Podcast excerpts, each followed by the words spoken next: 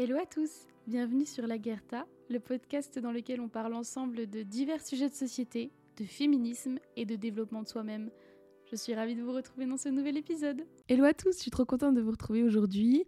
C'est un épisode que je tourne euh, avec grande joie justement parce que généralement j'enregistre, euh, enfin je pré-enregistre beaucoup d'épisodes d'un coup et je les publie au fur et à mesure, je les programme.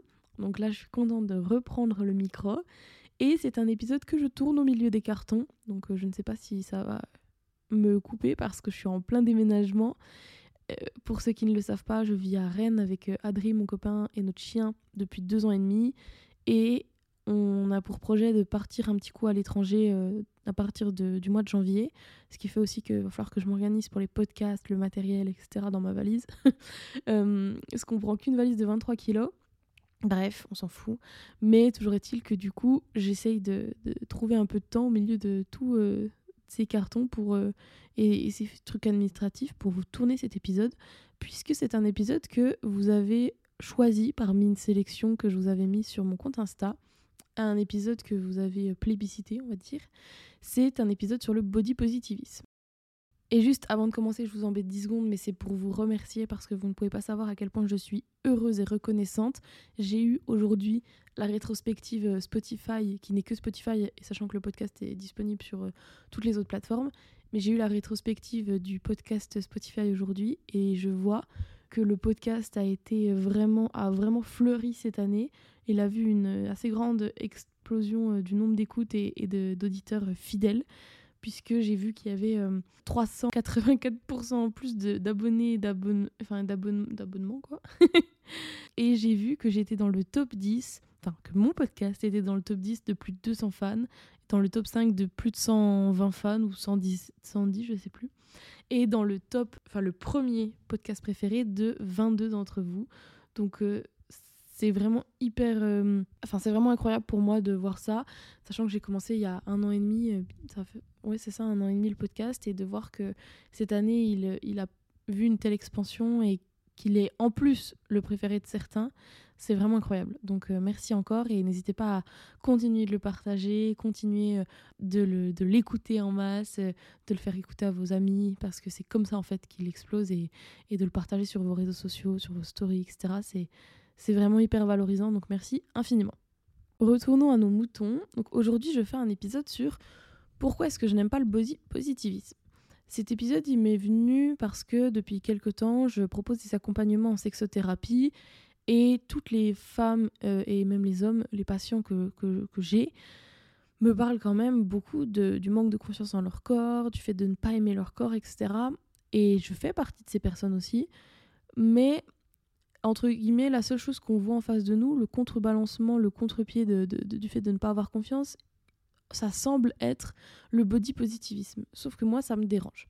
Ça me dérange parce que je trouve que le body, le body positivisme pardon, est complètement utopiste, complètement irréaliste, et j'avais envie de vous expliquer pourquoi. En gros, c'est une mouvance qui est arrivée à partir des réseaux sociaux il y a, je sais pas, 3-5 ans, quelque chose comme ça, et qui prône le fait d'aimer tout son corps, de l'honorer, de se sentir bien avec ses, avec ses cuisses, avec ses, son, son, double menton, ses cheveux, ses yeux, ses seins, enfin toutes les choses qu'on pourrait ne pas aimer, de réussir à les aimer. De passer de je n'aime pas à j'aime cette partie de mon corps. Et comme je le disais, pour moi, c'est complètement utopiste. Déjà parce que pour, entre guillemets, pratiquer le body positivisme sur soi, on doit se déconstruire ça implique une déconstruction de nos croyances et de tout ce qu'on a emmagasiné dans notre cerveau, dans notre inconscient, etc., pendant toutes nos années de construction, nos années de vie, et même les années, enfin, pendant tout le temps, en fait. Donc, en fait, pourquoi est-ce que je dis ça? Parce que on voit bien qu'il y a toujours eu des corps qui ont été prônés. Ce ne sont jamais les mêmes en fonction des, siècles et, des époques. On peut voir que les années 2000 ont vu euh, des mannequins très très maigres, euh, enfin très très minces, voire maigres, apparaître sur les podiums, notamment avec euh, l'envie de certains couturiers de, de, prôner une forme de, de, grande maigreur. Après, on a vu le enfin les corps des Kardashians qui ont été popularisés, qui ont été normalisés, des corps euh, qui, se, qui ont été plus ronds, des, fesses plus, enfin, plus de forme, etc.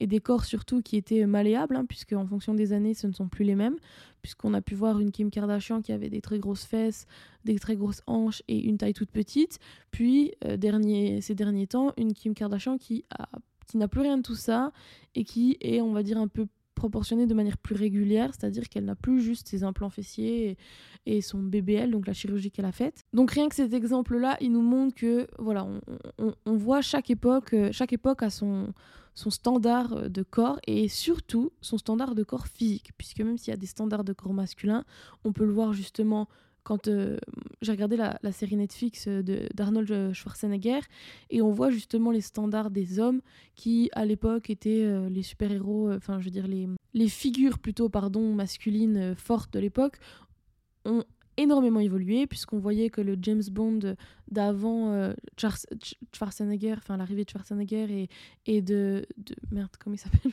J'ai un blanc.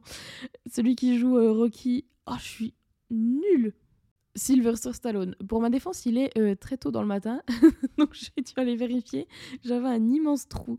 Bon bref, avant l'apparition de ces deux figures masculines sur euh, les écrans, les personnes, euh, enfin les figures masculines étaient très minces, très fit, mais fit au sens plutôt, oui, pas pas pas musclé, pas pas avec cet aspect un peu bodybuilder, etc.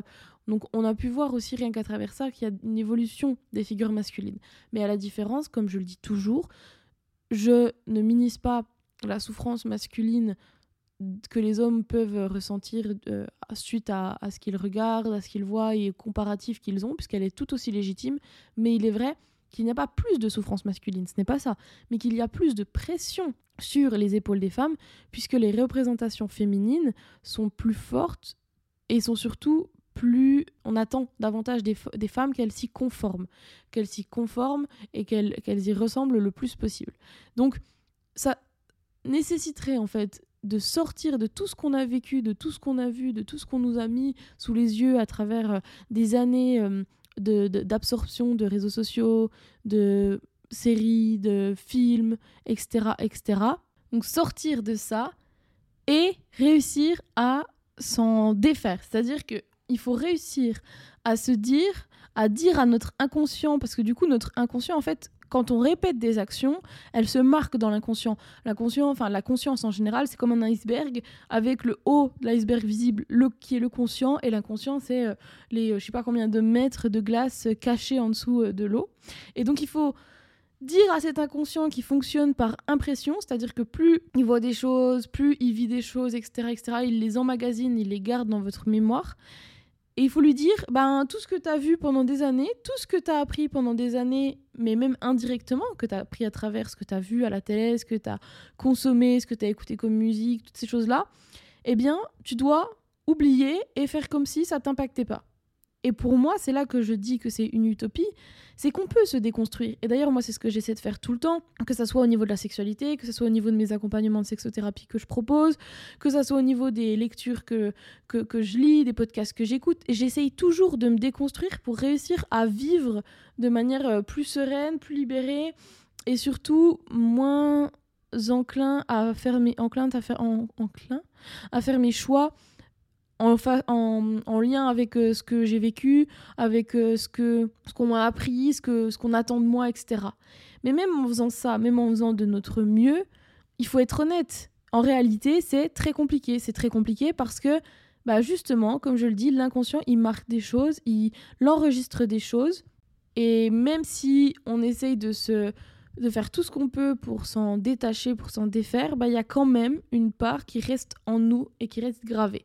C'est pas quelque chose, euh, j'essaie pas d'avoir un discours fataliste qui vous dit tout ce que vous avez vécu, parce que sinon on peut l'appliquer à tout, hein, au traumatisme, à, tout, à, tout ce qu'on vit, euh, bah, tout ce que vous avez vécu, vous allez jamais pouvoir vous en libérer, vous en défaire et vous en et, vivre sans. C'est pas ce que je dis. Mais il faut être honnête que sur 100% de, choses, enfin sur un, oui, voilà, un nombre de 100, vous allez peut-être pouvoir passer au-dessus de la moitié.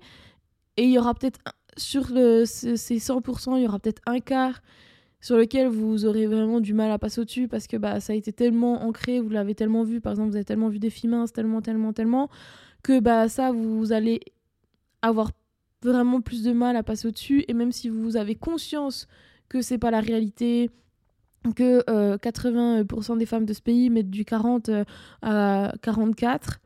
Donc même si vous avez tout ça, si vous avez conscience de toutes ces choses-là, que, que vous savez tout ça, eh bien, il y a une différence entre le savoir et le fait de réussir à bien le vivre parce qu'on en a conscience des choses. Donc, il faut être réaliste. Et c'est pour ça que moi, ça me dérange cette idée d'absolument aimer son corps parce que nous sommes des... C'est ce que Mona Chola dit à propos euh, des hommes, qu'ils sont les enfants saints du patriarcat. Et c'est la même chose pour les hommes ou les femmes, c'est-à-dire que les comportements qu'on a aujourd'hui, c'est des comportements qui sont presque logiques parce que on a grandi dans cette société-là, on a eu ces modèles-là, on a eu les comportements, enfin on a vécu à travers des comportements des autres ou, nos comportements euh, ainsi, etc., etc. Ce n'est pas une excuse, ça ne veut pas dire que notre société ne peut pas bouger, qu'on ne peut pas changer les lignes, etc. Mais ça veut dire que c'est aussi, ça, n'excuse pas, mais ça explique nos comportements, notre inconscient, l'image qu'on a de soi, etc., etc. Bref. Et ajouter à ça l'exigence. C'est-à-dire que l'exigence, c'est un autre point qui fait que pour moi, le body positivisme est un leurre. C'est qu'on a tellement été habitué avec... Il y a tellement maintenant de sources d'informations et des, sources médias, on va dire, à travers les films, les séries, euh, les vidéos YouTube, euh, TikTok, Instagram. On a tellement de sources de rêves, on a tellement l'impression qu'il y a des gens qui ont une vie incroyable, qui ont des corps incroyables, que du coup, eh bien, on a imprimé ça dans notre tête une fois de plus et on, on est devenu très exigeant envers soi-même et envers les autres. En fait, plus on voit des choses qui ont qui nous font rêver et qui, que d'autres personnes ont soi-disant réussi à atteindre parce qu'il faut toujours prendre du recul entre ce qu'on nous montre et, la réalité, ben plus on nous montre ça, plus on a l'impression que certaines personnes ont réussi à atteindre ça, et donc plus on est exigeant envers nous-mêmes, et plus on est dur envers nous-mêmes en se disant bah eux ils ont réussi pourquoi pas moi qu'est-ce qui me manque pourquoi je suis pas assez etc etc et donc ces choses font qu'on est hyper exigeant que ce soit envers les autres bah, quand je dis envers les autres c'est par exemple on est très exigeant envers notre partenaire puisqu'on a été biberonné à base de films et de séries dans lesquels l'autre regarde sa conjointe dormir parce qu'elle est si belle quand elle dort parce que euh, elle se sacrifie euh, pour euh, devenir tout ce qu'il a rêvé, tout ce dont il a rêvé, etc. etc. Enfin, il faut que j'arrête, je suis désolée, j'ai un tic de langage avec etc. En ce moment, apparemment, c'est le tic du podcast. Mais bon, bref, tout ça pour dire qu'on a été tellement biberonné à base d'histoires incroyables qu'on en attend énormément de notre partenaire. Et c'est la même chose du coup pour le reste. On a tellement vu des beaux corps, enfin des corps qui ont été qui nous ont fait croire que c'était ça les beaux corps. Bah, c'est des beaux corps, mais ce ne sont pas les seuls.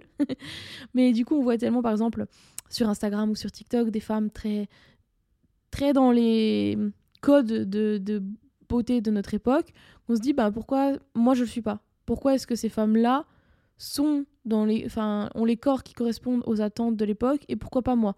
Pourquoi? Donc, est-ce que c'est moi qui fais pas assez? Est-ce que je je suis pas euh, un peu trop euh, porter sur la nourriture? Est-ce que je fais pas trop peu de sport? Donc on va, on va faire des régimes, on va faire toutes ces choses-là. Et donc, on est extrêmement exigeant. Et c'est une autre, du coup, le fait de devoir se déconstruire, plus le fait d'être trop, exigeant pardon, avec soi-même, ce sont déjà deux raisons qui, à elles-mêmes, se suffisent pour comprendre pourquoi le body positivisme est utopique. Est, utopisme, euh, est une utopie pardon est utopique pour nous donc c'est déjà rien qu'à elles deux elles, elles se suffisent mais ensuite, il y a d'autres choses. Il y a quelque chose que je trouve très important et que je dis souvent à mes patientes là récemment en consultation, c'est que on n'aime pas tout chez les gens qu'on aime. C'est-à-dire que même chez votre mari ou votre femme, euh, enfin chez il ou elle ou elle, peu importe, il y a des choses que vous n'aimez pas. Il y a des choses qui vous saoulent, que ce soit sur euh, son, enfin dans ses, hum, traits de caractère ou sur son physique. Il y a des choses que vous aimez moins. Je sais pas, vous aimez pas euh, ses mains. Enfin, il y a forcément, l'autre n'est pas n'a pas été conçu dans un moule fait pour nous plaire de A à Z. C'est pas possible. Et si c'est le cas, c'est qu'il y a quand même quelque chose d'étrange là-dedans. et il faut se poser la question. Mais il y a tout. Par exemple, moi, je sais, la première fois que j'ai qu'on a parlé de ça avec mon copain, on n'était même pas encore en couple, euh, on se fréquentait, je lui ai demandé ce qu'il aimait pas physiquement chez moi à l'époque. À l'époque, je faisais un 36, donc en plus j'étais entre guillemets dans les normes qu'on attendait de moi à l'époque, enfin euh, de notre époque, pardon. Et il m'a dit qu'il aimait pas du tout mes mollets, qu'il trouvait que j'avais des mollets de poulet. Donc je vous passe toute la scène de d'auto-mutilation qui a suivi dans ma tête et, euh, et, de complexe, etc. pendant, pendant plusieurs semaines. Mais c'est ma faute, hein, j'avais posé la question et lui est toujours très honnête. et, euh, et ben du coup, voilà, il aime pas mes mollets. Ben, il y a des choses que j'aime pas chez lui. Là, je sais pas trop. Faut, faut que je réfléchisse, mais il y a des choses que j'aime pas ou moins chez lui. Ouais, bah par exemple, j'aime pas euh, son le matin. Enfin, je sais pas, je prends un exemple bateau. Ou par exemple, je sais pas, vous aimez pas c'est, son ventre ou quelque chose comme ça. C'est pas parce que vous, ne l'aimez pas ou que vous le trouvez moins beau ou moins sympa que le reste de son physique que vous ne, vous ne le trouvez pas beau. C'est une harmonie. C'est, un ensemble de choses qui constituent cette personne. Et sans cet ensemble de choses, cette personne n'est plus cette personne. Et donc vous ne l'aimez plus, enfin, entre guillemets, vous ne l'aimez plus, c'est-à-dire, euh, c'est pas la personne de qui vous êtes tombée amoureuse et de qui vous continuez d'être amoureux ou amoureuse. Donc, c'est normal, c'est logique. On ne peut pas tout, tout aimer chez l'un, euh, chez l'autre, etc. Et même, entre guillemets, dans le cas le plus, on va dire, euh, inconditionnel d'amour, c'est-à-dire les enfants qu'on fait, on dit toujours que on aime ses enfants comme ils sont, comme ils sont inconditionnellement, qu'on aime tout chez eux, mais c'est pas vrai. Je pense qu'en tant que parent, vous savez très bien qu'il y a des comportements que vous n'aimez pas chez votre enfant et qui sont pourtant part entière de sa personnalité, mais vous l'acceptez parce que justement vous l'aimez et il y a des traits physiques que, par exemple, vous, vous trouvez moins jolis que d'autres. Enfin, je veux dire, il n'y a pas de mal à trouver des défauts ou des choses. Enfin, c'est pas, même pas des défauts parce que c'est pas des défauts, c'est des choses que nous on aime moins, donc c'est très subjectif. Mais il n'y a pas de mal à ressentir ça envers les gens qu'on aime. Et donc, si vous ressentez ça envers des gens que vous aimez profondément, voire inconditionnellement, eh bien, pourquoi attendre de votre relation avec vous-même qu'elle ne, enfin, qu'elle soit inconditionnelle? Pourquoi attendre de votre relation envers vous-même que vous, puissiez aimer toutes les parties de votre corps et de, votre personne? C'est pas possible parce que même chez des êtres comme vos enfants euh, que vous aimez plus que tout, ben, il y a des choses qui vous dérangent. Et ben c'est la même chose avec vous et c'est normal. C'est même sain parce que justement en fait, c'est ce qui rend l'amour plus beau. C'est-à-dire que souvent on entend la phrase oui, euh, est-ce que euh, tu regardes les autres filles ou les autres garçons? Est-ce que tu t'en trouves d'autres beaux, belles? Et il y a souvent cette crainte qu'on nous dise oui. Parce qu'en fait, on a tellement l'habitude de cette compétition qui a été créée au fil des années avec justement ce que je vous disais, la construction médiatique qui nous entoure. On a tellement été habitué à être comparé, surtout en tant que femme, que directement on se sent en danger si l'autre nous répond oui. Mais en fait, vous allez toujours trouver d'autres personnes beaux, belles. Même vous, vous avez beau aimer l'autre, vous allez forcément euh, voir dans la rue des personnes que vous trouvez, ou même à la télé ou quoi, des personnes que vous allez trouver très attirantes. Et c'est pas pour autant que vous allez quitter votre conjoint ou votre conjointe du jour au lendemain pour partir pour cette personne. Et c'est justement ce qui rend votre amour plus beau. C'est pas de dire j'avais pas le choix, il y a que toi que je trouve belle, je n'aime pas les autres, je ne les regarde pas, je les vois même pas, il n'y a que toi que, qui, qui m'attire et je t'aime parce que tu es la seule qui m'attire. Bah non, c'est bien plus romantique, on va dire, entre guillemets, si on joue les fleurs bleues, mais c'est bien plus appréciable et, lou et même euh, vous allez vous sentir bien plus valorisé si on vous dit que oui, on trouve d'autres personnes belles, mais que parmi toutes ces personnes, c'est vous qu'on a choisi. C'est plus valorisant de se dire, il y en avait plein, il y en avait plein qui avaient plein d'autres qualités, plein d'autres plein, plein d'autres choses attirantes, mais c'est moi qu'on a choisi. Et c'est vous, enfin, dans, dans l'autre sens, et il y, en avait plein, et c'est lui, que vous, lui ou elle que vous avez choisi c'est plus valorisant parce que parmi tout ça, bah, c'est toi que je veux. Et même si je trouverais toujours des personnes belles ou des personnes attirantes euh, intellectuellement, émotionnellement, eh bien je me bats pour notre relation. On ne peut pas donc attendre de notre relation avec nous qu'elle soit parfaite, qu'elle soit dans un amour absolu de toutes nos parties, de toutes les parties de notre corps, de notre physique, de notre intellect et autres, alors que nous n'aimons pas toucher les autres. Et c'est normal. Voilà, vous n'aimerez pas toucher vous, c'est pas grave. Vous n'aimez pas toucher les autres, c'est pas grave. C'est humain, c'est normal. Et comment justement contrer, pas contrer, mais comment mieux vivre avec son corps sans être dans cette mouvance body positiviste Eh bien moi je pense qu'il faut non pas chercher à tout aimer chez soi, à tout honorer chez soi, mais plutôt à simplement tout accepter. Quand je dis accepter, c'est il faut accepter que notre corps n'est pas parfait, que chaque jour de notre vie, ça va être difficile, parce qu'il y a des jours où ça va être très facile, on va se dire, bon, bah voilà, je suis comme ça, c'est pas grave, là je me trouve bien, là je me trouve pas bien, peu importe. Il y a des jours où ça sera hyper difficile, il y a des jours où ça ira beaucoup mieux. De toute façon, le fait de s'accepter, c'est pas linéaire. Le fait d'être bien dans sa peau, c'est pas linéaire. C'est comme la guérison. C'est jamais linéaire. Il y a des, des, jours avec et des jours sans. Et en fait, c'est ça la vie. Et c'est comme ça. Il faut se faire à l'idée que bah, ça sera pas toujours en haut, ça sera pas toujours en bas, que ça bougera. Et puis voilà, c'est comme ça. Et puis, pour, entre guillemets, aider l'acceptation de son corps et de, ce qu'on est, je pense qu'il faut avoir un environnement qui est propice à ça. C'est-à-dire que moi, j'ai vu une grande évolution quand sur les réseaux sociaux, j'ai commencé à suivre des filles qui avaient des corps qui ressemblaient aux miens et qui, que je trouvais magnifiques, qui euh, s'habillaient avec des styles que je trouvais trop beaux. Et en fait, quand je regardais ces femmes, je me disais, mais elles sont trop belles, vraiment, elles sont trop belles. Et en plus, elles me ressemblent. Et donc, je me sens pas. En fait, j'ai arrêté de me dire que c'était impossible d'être belle avec le corps que j'avais, puisque d'autres l'étaient tout autant alors qu'elles avaient un corps rond comme le mien, etc. Et, et ça m'a aidé à accepter la prise de poids que j'ai eue suite à mes problèmes de santé. Donc, l'environnement est hyper important parce que moi je consomme beaucoup Instagram et TikTok. Bien si tous les jours sur Instagram, Instagram et TikTok vous voyez des corps auxquels vous vous comparez, ça va être difficile parce que vous allez forcément, et c'est humain encore une fois, avoir de la jalousie au fond de vous. Et la jalousie, ça, ça, ça, ne fait que se nourrir davantage, ça rend aigri, c'est vraiment pas quelque chose de, de bien, c'est quelque chose d'humain, mais il faut que ça soit contrôlé. Donc, si vous voyez que des choses vous font vous rendre jalouse ou vous font vous, vous comparer, vous sentir mal, eh bien, enlevez-les de votre quotidien. Vous pouvez très bien garder des comptes de personnes qui vous inspirent, qui ont un physique que vous aimeriez avoir. Vous pouvez très bien avoir ça dans vos abonnements, etc. Mais il ne faut pas que ces comptes-là vous procurent des émotions négatives. Il faut qu'ils soient uniquement des sources d'aspiration, de motivation, d'encouragement, tout ça, mais c'est tout. Il faut pas que ça soit plus que ça.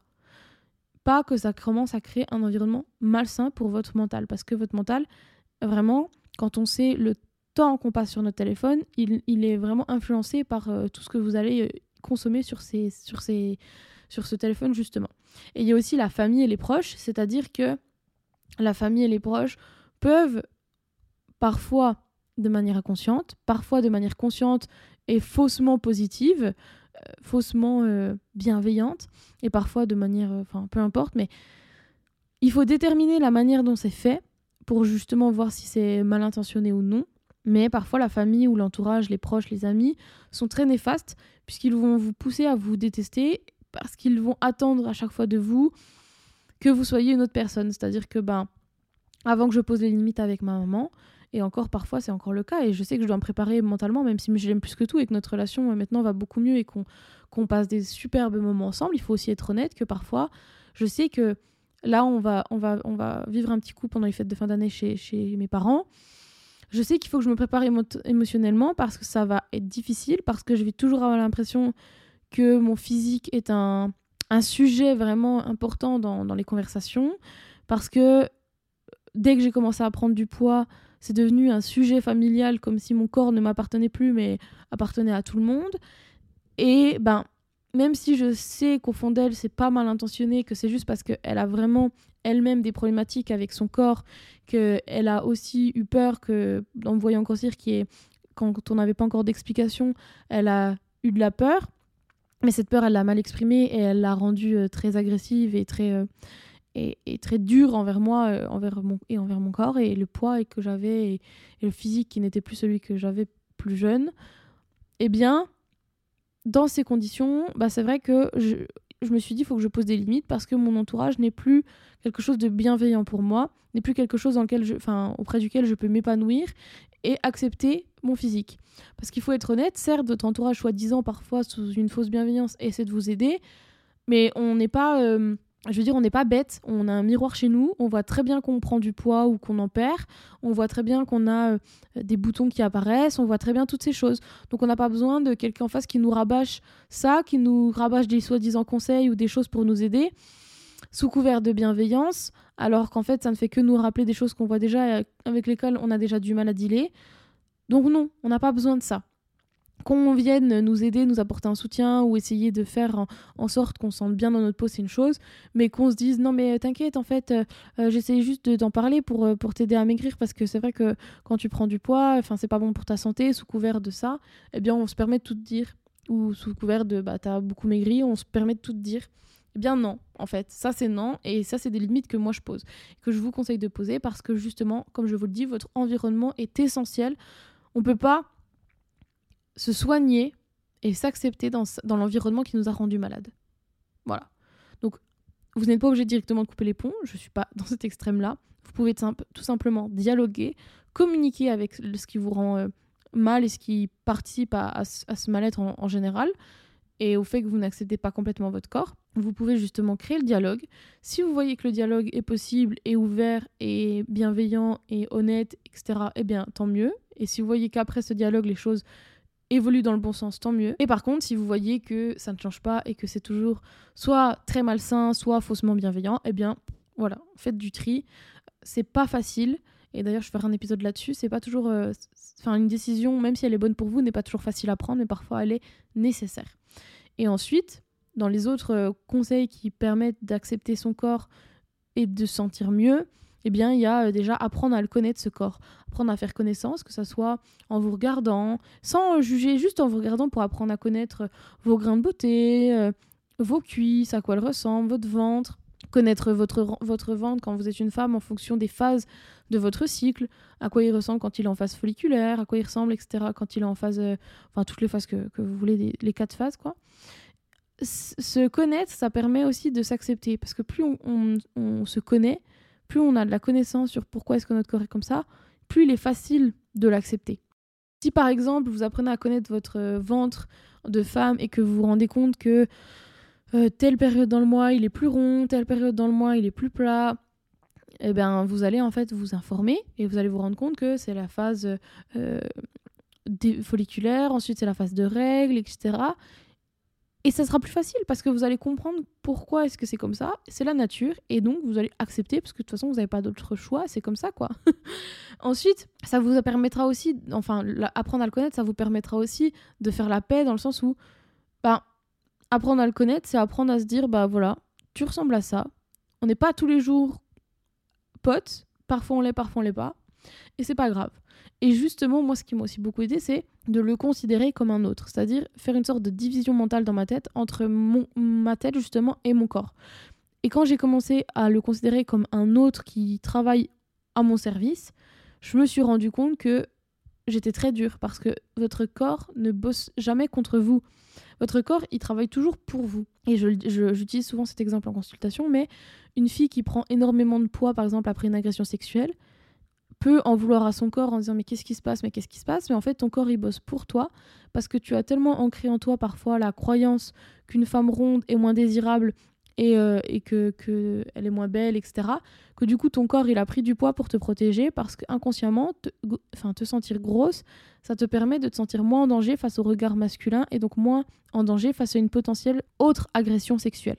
Et aussi il y a le côté plus, euh, on va dire, euh, métaphorique qui fait que quand tu prends du poids, tu protèges, entre guillemets, tu rajoutes de la graisse autour de ton corps. C'est comme si c'était une sorte de barrière de protection.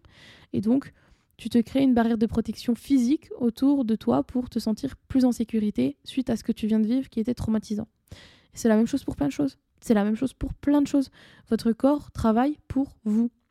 Donc, à partir du moment où vous faites connaissance avec lui, vous le considérez comme un pote qui bosse pour vous et qui bosse surtout malgré tout ce que vous lui faites vivre, et tout, tout ce qu'on, quand je dis vous, c'est on, hein, tout ce qu'on lui fait vivre, tout ce qu'on lui fait subir, tout ce qu'on lui reproche, eh bien, on sera vachement plus conciliant parce qu'on se dira, ma punaise, tout ce que je te fais, tous les, par exemple, les régimes que je t'ai fait subir, les effets yo-yo que je t'ai fait vivre, euh, les, les, maltraitances, toutes ces choses-là, ben, malgré ça, tu fonctionnes encore et, et tu m'as pas lâché. Franchement, chapeau, quoi. Et quand vous aurez appris à le connaître, vous aurez appris à l'accepter et donc vous fonctionnerait de manière plus saine pour lui, c'est-à-dire que vous aurez envie d'en prendre davantage soin, que ce soit à travers la nourriture, le sport, euh, les techniques de médecine euh, douces ou, non, enfin peu importe, vous aurez envie d'en prendre soin parce que vous aurez plus conscience de tout ce qu'il fait pour vous. Et là-dedans, justement, ce qui peut aussi vous, vous, aider, c'est aussi trouver votre style. Quand je dis trouver votre style, c'est pas euh, on s'en fout que vous aimiez ou non la mode. ce qui, ce qui compte, c'est trouver un style vestimentaire, enfin en, tout cas, habiller votre corps et votre visage de façon à ce que ce que vous projetiez au monde vous permette de vous sentir bien. On s'en fout du, du reflet que, vous allez renvoyer dans la glace. Ce qui compte, c'est comment vous vous sentez dans vos fringues, comment vous vous sentez dans votre maquillage ou non. Et si ça vous permet de vous sentir bien et vous sentir euh, épanoui, eh bien ça va se ressentir, ça va créer un cercle vertueux. Vous allez avoir davantage confiance en vous, vous allez davantage rayonner et ce sera bien plus facile à la longue avec euh, du temps et de la répétition de cela d'accepter ce corps euh, qui est le vôtre et de pas être en lutte constante avec lui puisque c'est ce que la plupart des gens vivent une lutte constante qui vous empêche de faire plein de choses, d'aller à la piscine, de voir des potes, enfin toutes ces choses-là, d'aller en festival et, toutes, euh, toutes les autres activités qui vous font vous sentir euh, pas à l'aise avec vous-même. Et pour finir, un autre conseil qui fait partie de ce truc de accepter son corps et se rendre compte qu'il est vraiment très fort, bien c'est d'être reconnaissant pour ce qu'il vous permet de faire. C'est-à-dire que par exemple, si vous partez avec vos potes ou votre famille ou quoi, ou tout seul faire une randonnée, que vous arrivez à faire la randonnée, peu importe les difficultés ou pas, ou que vous même vous faites que la moitié, eh bien rendez-vous compte, soyez reconnaissant de la magie du corps humain qui vous a permis de parcourir ces kilomètres. Si vous allez à la piscine, euh, euh, enfin, rendez-vous compte que, que, vous avez pu euh, tenir en apnée, que vous avez pu nager, que vous avez. Je réfléchis en même temps que je vous parle. Pardon. Que vous avez pu nager, que vous avez pu faire toutes ces choses. Si vous allez en festival, rendez-vous compte que vous avez pu tenir trois jours en mangeant vite fait n'importe quoi, toutes ces choses-là. Et en fait, quand vous allez vous rendre compte de ce que votre corps vous permet de faire avec bon ou mauvais traitement de votre part, vous allez être hyper reconnaissant et vous allez vous dire purée, je suis pas obligé de l'aimer, mais par contre, il faut que je l'accepte pour qu'on puisse travailler en équipe et que je puisse être euh, plus douce avec lui pour qu'il puisse continuer à me donner tout ça. Donc voilà, c'était euh, entre guillemets le conseil que moi je vous donne. J'espère que c'est j'espère que cet épisode en général euh, vous a plu. J'étais très contente de le faire. J'espère que j'ai pas eu trop de bruit, enfin de, de tic de langage. J'essaierai de couper au montage sinon. En tout cas, je vous fais des gros bisous. Je vous dis à la prochaine. Et encore une fois, prenez soin de vous et partagez le podcast pour le faire vivre. C'est vraiment ce qui lui permet de d'être connu par les autres. Donc j'espère que, enfin, je compte sur vous. Ça me fait très plaisir. Je vous fais plein de bisous et je vous dis à la prochaine.